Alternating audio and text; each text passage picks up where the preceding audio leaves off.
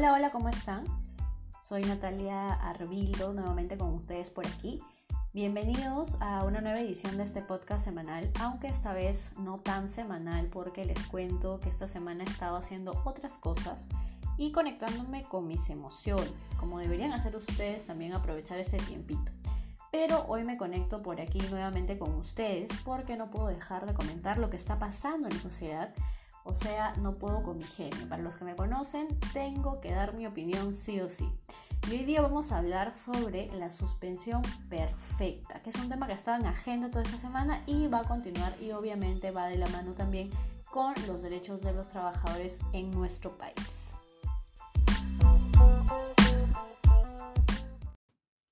Hoy vamos a hablar sobre la suspensión perfecta que parece ser un término complicado, pero en realidad no lo es. En Facilito, la suspensión perfecta es que tú no chambeas y la empresa no te paga. Es como que te dice, ahora no joven, pero más adelante vamos a continuar trabajando juntos. Para hablarles de una manera un poco más técnica y legal, esto se encuentra regulado en el artículo 15 del texto único ordenado del decreto legislativo 728, Ley de Productividad y Competitividad Laboral. Su aplicación durante el estado de emergencia, por supuesto que resulta controversial y se ha hecho posible y viable a través de un decreto de urgencia que ahora vamos a hablar paso por paso por qué es que no estamos de acuerdo completamente con este decreto. Para poner el panorama más claro, vamos a retroceder un poquito en el tiempo y vamos a hablar y situarnos en el 6 de abril. El 6 de abril, que probablemente hemos estado viendo la televisión, salió la noticia de que la CONFIEP había lanzado un paquete de sugerencias a modo de carta al gobierno, entre los cuales sí mencionaba la suspensión perfecta. Ellos sugerían que se aplique la suspensión perfecta, que esta figura además se pueda renovar por un plazo de 180 días, basando para ello únicamente el aviso al ministerio y al trabajador. Entonces, aquí hay que tener una cosa bien clarita sobre qué es la CONFIEP. La CONFIEP es la Confederación Nacional de Instituciones Empresariales Privadas y con quién lo relacionamos? Sí, con Roque Benavides. Roque Benavides, el que declaró que en 2011 un grupo de empresarios afiliados a su hicieron una chanchita nada más de 2 millones para oponerse a la candidatura de Ollantumala. De este monto, 200 mil dólares fueron aportados por la constructora Odebrecht. Y Odebrecht fue obviamente uno también de los aportantes a la campaña de Keiko Fujimori. Entonces, teniendo este panorama claro con respecto a la CONFIEP y a las medidas que lanza, nos queda claro y no nos queda duda que en nuestro país sí hay empresas lobistas que influencian en lo político para obtener beneficios y muchas veces seguir ganando y seguir acumulando más dinero que se ve traducido muchas veces en vulnerar los derechos laborales. Lo cierto es que este decreto de urgencia, que tiene por número 38-2020, se aplica para todas las empresas, no solamente para las MIPES, que dicho sea de paso, merecen todo el respaldo, sino también para las empresas grandotas. Y en ese sentido, se puede eh, decir que obviamente es una medida susceptible de uso abusivo por parte de estas. Lo que queda en este punto es confiar en el Ministerio de Trabajo, específicamente en la fiscalización de la SUNAFIL, pero sí vale comentar, por ejemplo, que en Colombia se ha delimitado específicamente para las MIPES. El decreto de urgencia también plantea en su artículo 3 que hay una verificación posterior, es decir, la empresa, yo soy empresa y quiero optar por la suspensión perfecta, lo hago a través de una comunicación a la autoridad administrativa de trabajo y luego de eso recién pasan a verificar si es que cumplo o no con las condiciones, y no antes, como lo había mencionado la ministra días atrás. Entonces hay una verificación, sí, pero posterior. Encima de eso rige el silencio administrativo positivo. Esto quiere decir que, nuevamente facilito, que si no te responden, se da por aprobado. Así no se haya resuelto si la medida es justificada o no es justificada, eso no va a importar en esa situación porque se da por aprobado si la autoridad no responde. Entonces, nuevamente estamos en un escenario que tampoco es claro. Ahora, nos vamos ya al plano real y vale hacernos la pregunta. ¿Realmente nuestros organismos de fiscalización laboral están en la capacidad de poder asegurar que no se cometan abusos? A mi parecer es que no. Hemos tenido en los últimos meses muchísimos abusos laborales que claramente porque la SUNAFIL no está fortalecida a nivel nacional y el número de inspectores también es reducido, es que obviamente no se va a poder hacer una situación clara aquí. Entonces, ¿qué viene sucediendo?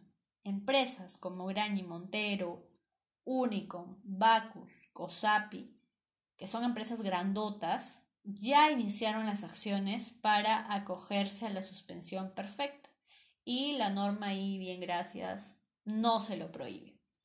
A nuestro parecer, una norma como esta, de enormes implicancias para todos los trabajadores peruanos, debió ser clara y no estar sujeta a la buena fe, a nuestra confianza o a la interpretación del funcionario. Esta norma es sumamente laxa y deja muchísimo, pero muchísimo espacio para el abuso. Otro punto que es importante abordar es que este decreto se ha dado sin ningún tipo de diálogo social con los sindicatos. Más bien, esta situación o esta figura de la situación de la suspensión perfecta fue recogida coincidentemente luego de la carta que comentábamos hace un momento que cursa la CONFIE. No es algo más bien que haya sido en consenso o en diálogo con los máximos representantes de los trabajadores. No, esto no ha sucedido en este caso en particular. Ahora bien, se dice siempre que hay que aportar soluciones, que hay que mirar hacia adelante. De mi parte, sí creo que es fundamental que en esta coyuntura se reorienten las medidas laborales, con una mirada tuitiva hacia los trabajadores.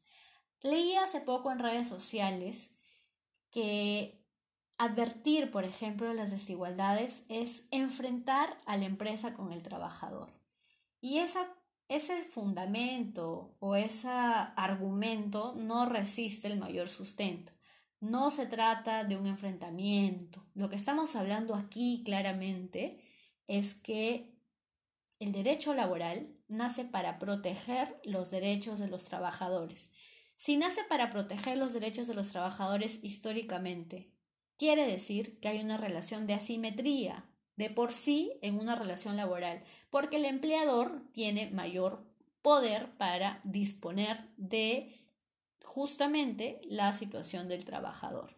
Entonces, por eso es muy importante que medidas laborales como las que se están dando tengan pues una mirada tuitiva hacia los trabajadores y que también sería importante se restrinja, por ejemplo, este decreto únicamente a las MIPES.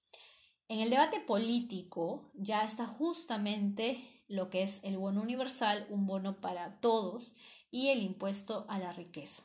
Particularmente yo sí estoy de acuerdo con estas medidas porque creo que en una situación tan complicada como la que está atravesando el país y el mundo entero, todos nos tenemos que mojar por igual. En nuestro país hay mucha gente sin trabajo y eso es una realidad. Y hoy por hoy el dilema para muchas personas es decidir si se mueren de hambre o si se mueren de coronavirus. Así de seco, así de cruel. Esa es la situación de muchísimas personas, sobre todo aquellas personas que salen y que viven del día a día. Y aquí yo sí tengo que dejar mi crítica a muchos medios de comunicación o a muchas personas que también leo en redes sociales, que cuando ven que sale, por ejemplo, un ambulante a vender algo, lo juzgamos de nuestros privilegios. Decimos, sí, quédate en tu casa, eres un irresponsable, pero hay que entender que hay muchísimos ciudadanos que dependen de eso. y dependen de lo que vendan en la situación o en sus labores de cada día. Entonces hay que tener mucho cuidado y hay que tomar en cuenta esto antes de ser tan fáciles de hablar y de juzgar a la otra persona que no está claramente en la misma posición que nosotros. Entonces, en suma, la crisis la están pagando los que menos tienen. Cuando algo el gobierno le exige a la CONFIEP, a la FP, a la banca, todos los representantes le piden, por favor, que apelan al buen corazón, pero cuando se trata de defender a los trabajadores, ah, no, que los trabajadores se vean con su CTS, que se vean con su AFP. Entonces, desde el Ministerio de Trabajo hay una voz bastante débil. Creo que la ministra de Trabajo está ausente y con un trabajo precario en todo este proceso, dicho sea de paso. A mi parecer, la situación o el desempeño de la ministra de Trabajo en esta coyuntura ha sido el peor de todas las carteras. Entonces, hay que tener en claro todo lo que hemos hablado el día de hoy para tener un panorama sobre la suspensión perfecta.